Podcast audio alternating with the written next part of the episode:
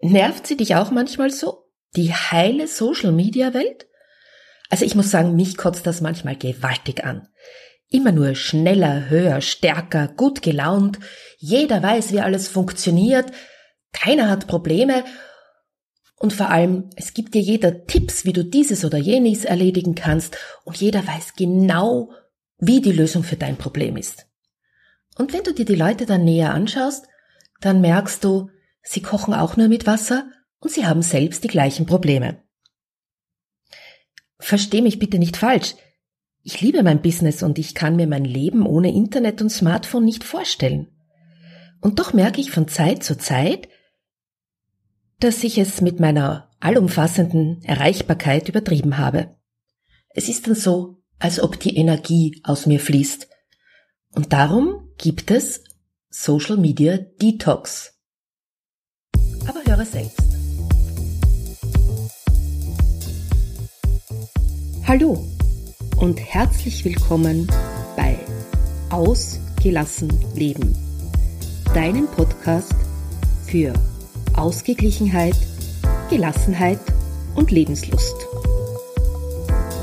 Ich bin Ilse Maria Lechner vom Entfaltungsparadies und freue mich, wenn ich auch in deinen Alltag Ausgeglichenheit bringen darf. Lass uns den Herausforderungen des Alltags gemeinsam, gelassen und mit Lebenslust begegnen.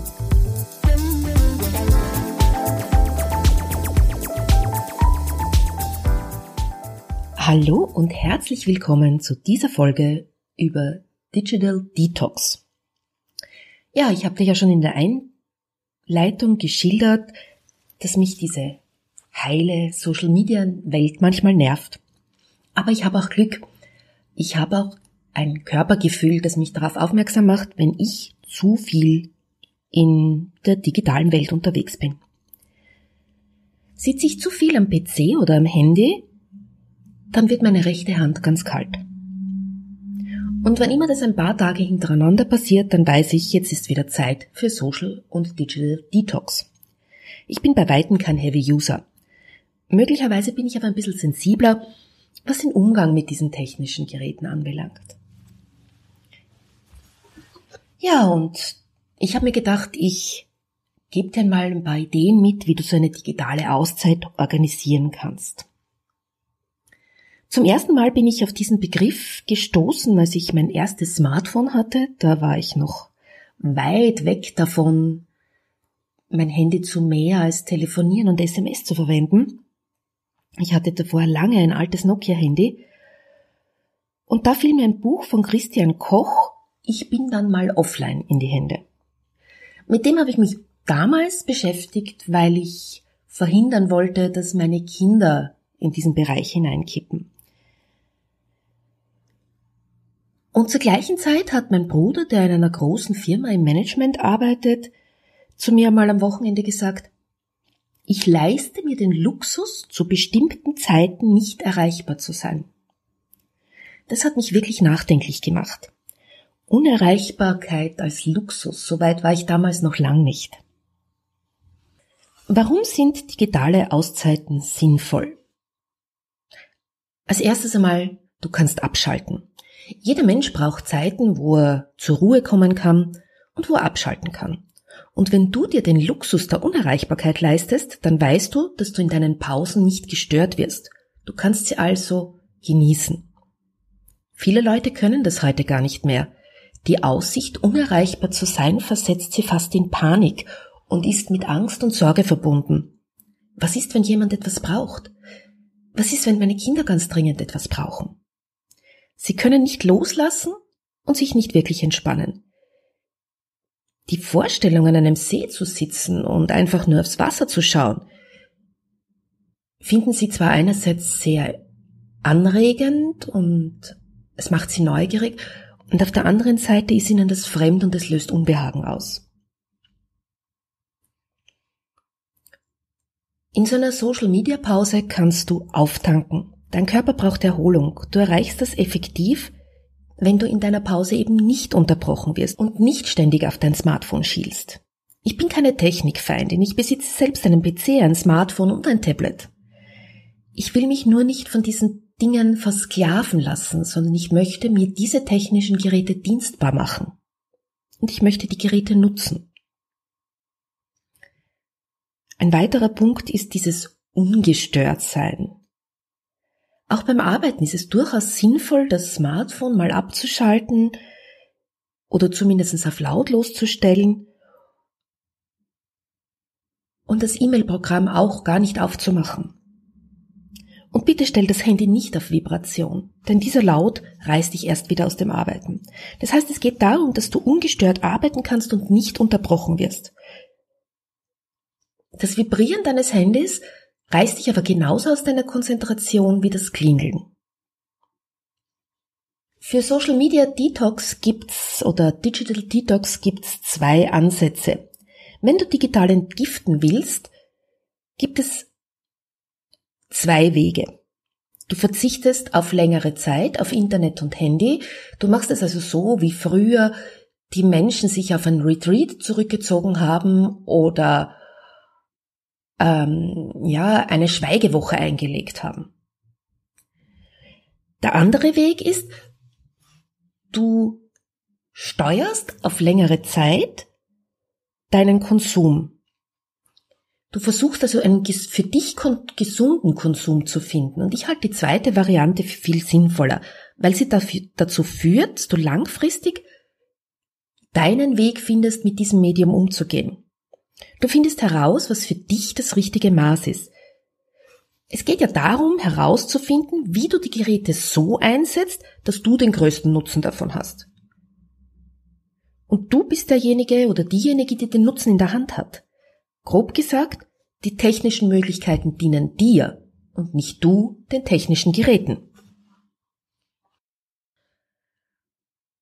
Ich möchte dir mal so ein bisschen eine Anregung geben, wann sinnvoll ist, an eine digitale Entgiftung zu denken. Schon der erste Blick am Morgen und der letzte Blick am Abend gilt deinem Handy. Oder du nützt jede Wartezeit dazu, einen Blick aufs Smartphone zu werfen.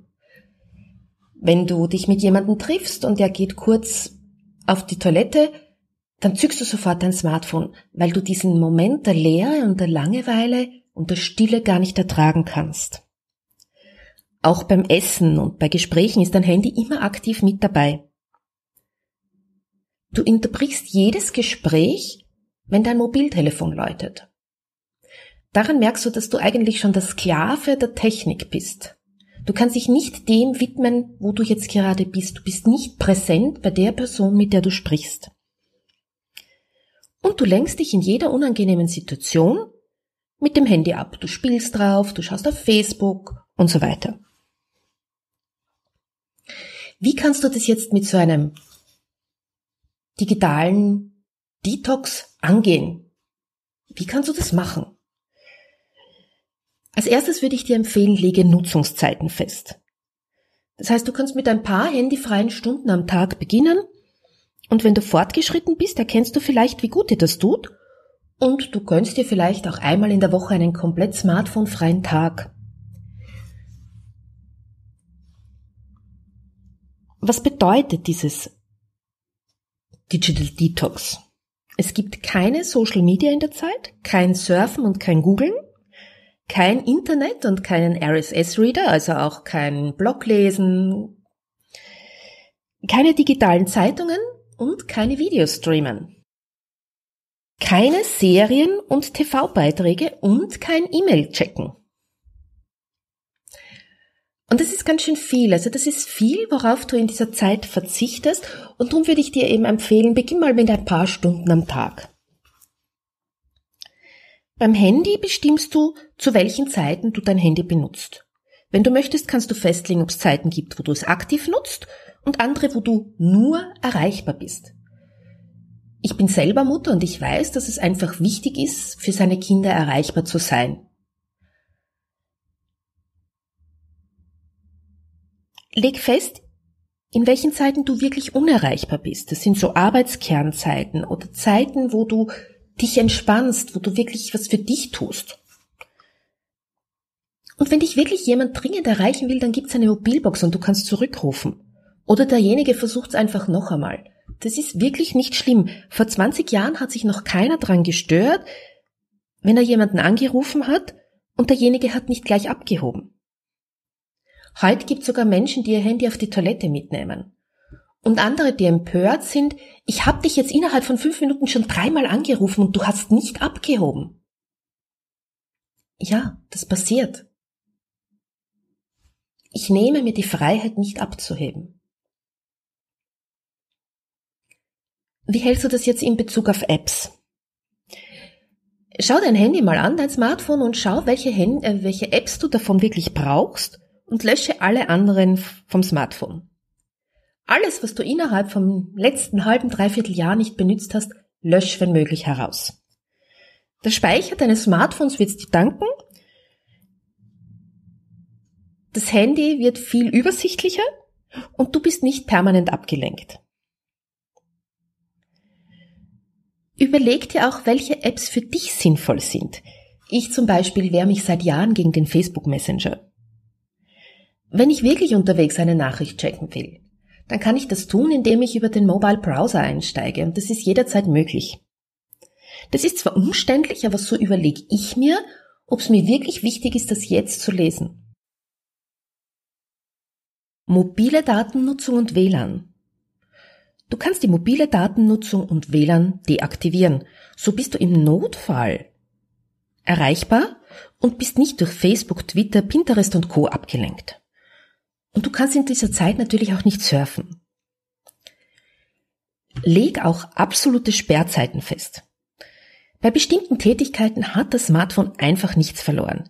Du wirst sehen, um wie viel interessanter ein Essen mit Freunden ausfällt, wenn alle auf das Smartphone verzichten.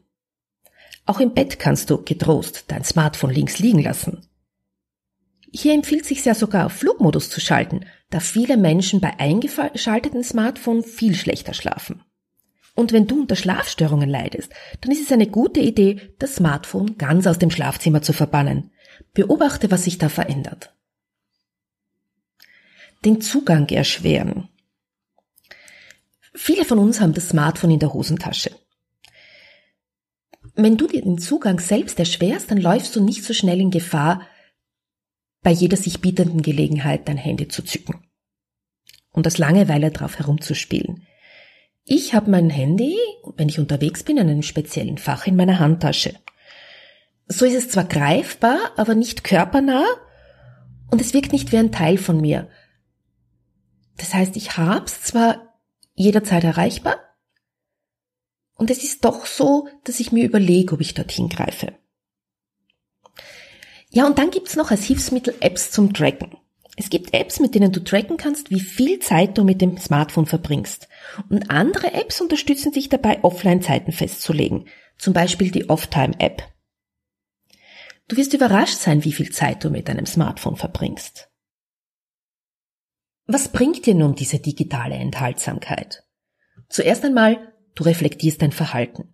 Du gibst dir selber die Chance zu reflektieren stellst schadhafte Verhaltensmuster an dir fest und legst sie möglicherweise gleich ab.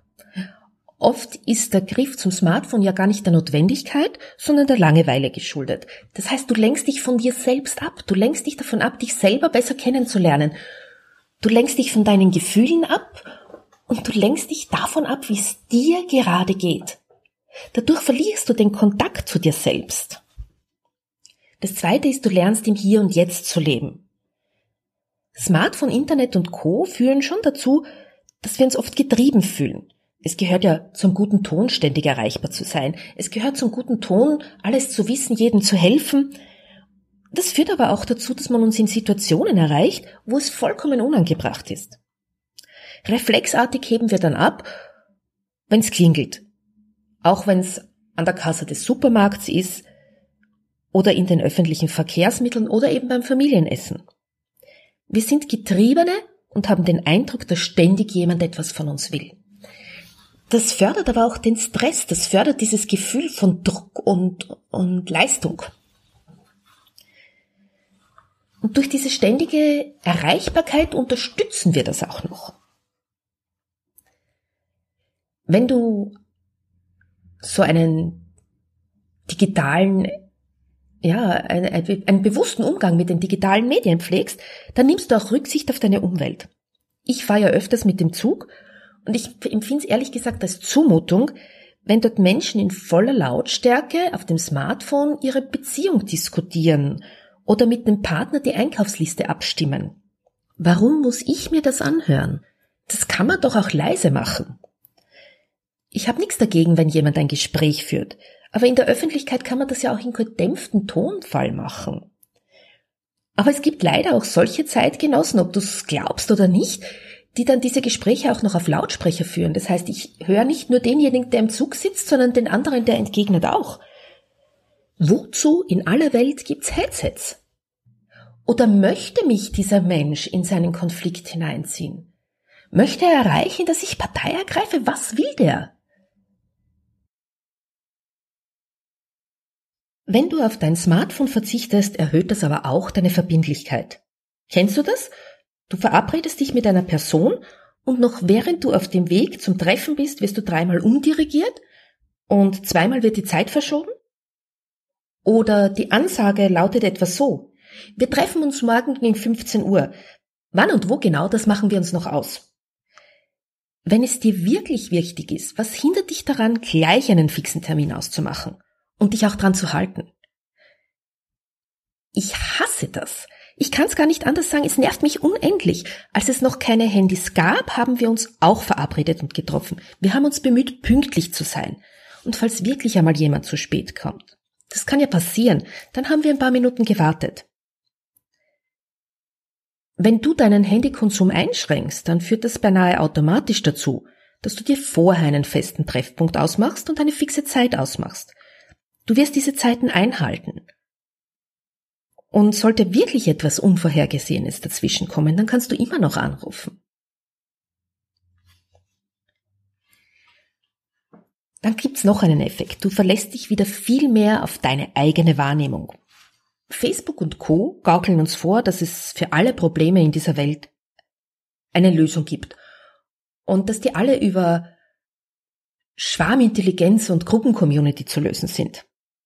Das ist in vielen Bereichen auch so. Suchst du eine Wohnung oder willst du dein Auto verkaufen, dann ist es sicherlich hilfreich, wenn das alles geteilt wird und wenn deine Community dann Bescheid gibt. Allerdings gibt's auch andere Fälle.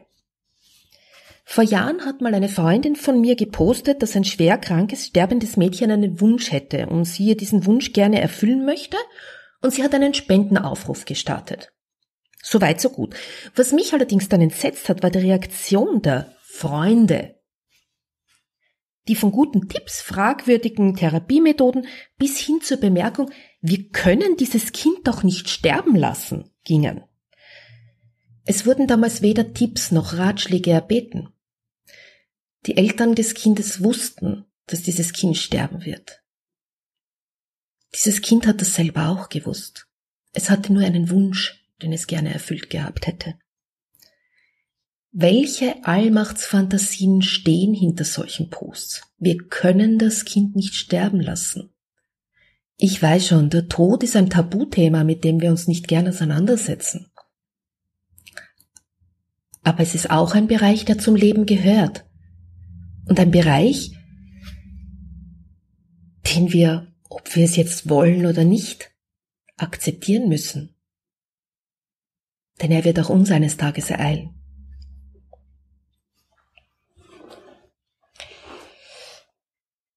Ja, und im Großen und Ganzen fühlst du dich oft besser. Denn gerade auf den Social Media versucht sich ja jeder bestmöglich zu präsentieren. Jeder postet das, wo es ihm gut geht, Fotos vom Urlaub, von einem geschäftlichen Erfolg.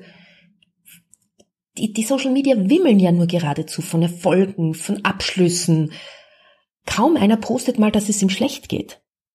Und so kommt es, dass du den Eindruck von lauter shiny happy people hast. Das führt vielleicht dazu, dass du mit deinem eigenen Leben unzufrieden wirst. Und du weißt gar nicht zu schätzen, was du hast. Das kann bis zu Depressionen gehen.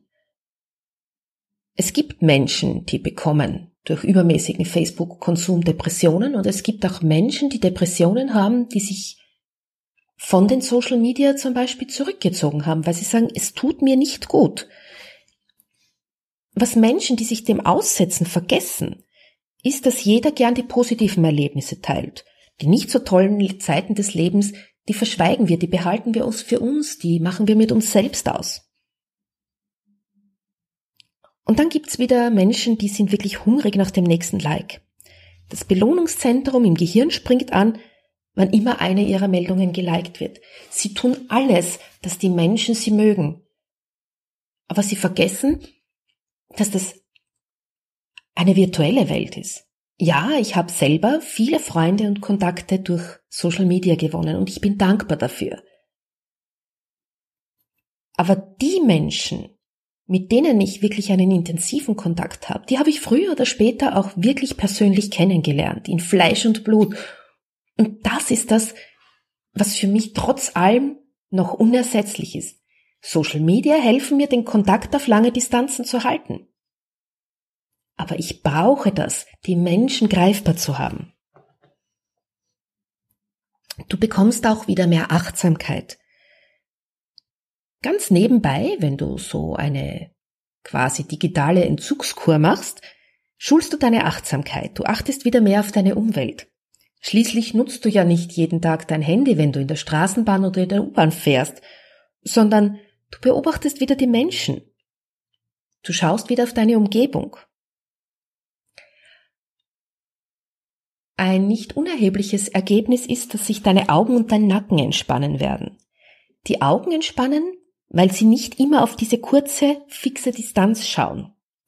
Du wirst deine Umgebung beobachten, den Sonnenuntergang genießen und du wirst die Augen wieder schweifen lassen. Das führt dazu, dass das Auge sich anpassen muss auf verschiedene Entfernungen.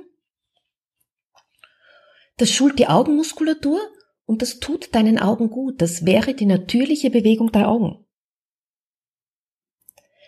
Und dein Blick geht nicht immer nur nach unten, aufs Handy. Und so entspannst du die Nackenmuskulatur. Und nicht zuletzt gewinnst du Gelassenheit, weil du erkennst, dass die Welt nicht gleich untergeht, wenn du nicht erreichbar bist. Du kannst zurückrufen. Das nimmt viel Druck aus deinem Alltag.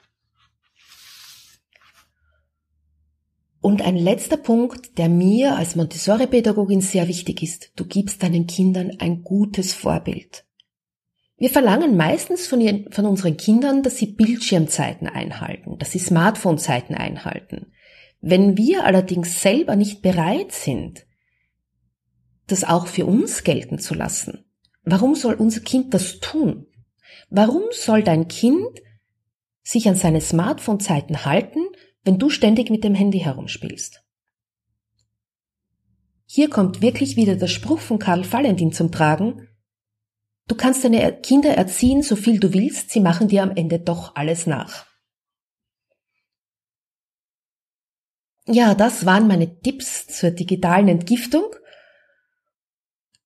Ich lege sie dir wirklich ans Herz, probier's mal aus, schau, wie gut dir das tut und berichte mir, wenn du magst, auch deine Erfahrungen unter office.entfaltungsparadies.at.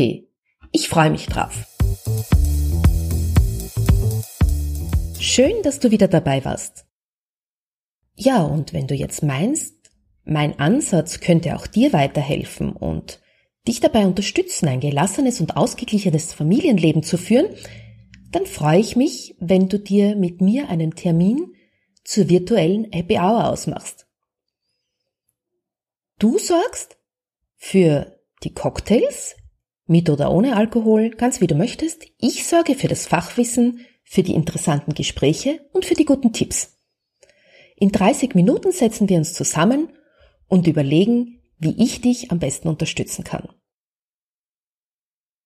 Den Link zu meinem Terminkalender findest du in den Show Notes. Ja, und die Show Notes gibt's wie immer unter www.entfaltungsparadies.at slash agl minus Episode 37. Ich freue mich sehr, wenn du auch das nächste Mal wieder dabei bist und noch mehr freue ich mich, wenn du mit mir Kontakt aufnimmst und mir die Chance gibst, dich und deine Herausforderungen kennenzulernen. Tschüss!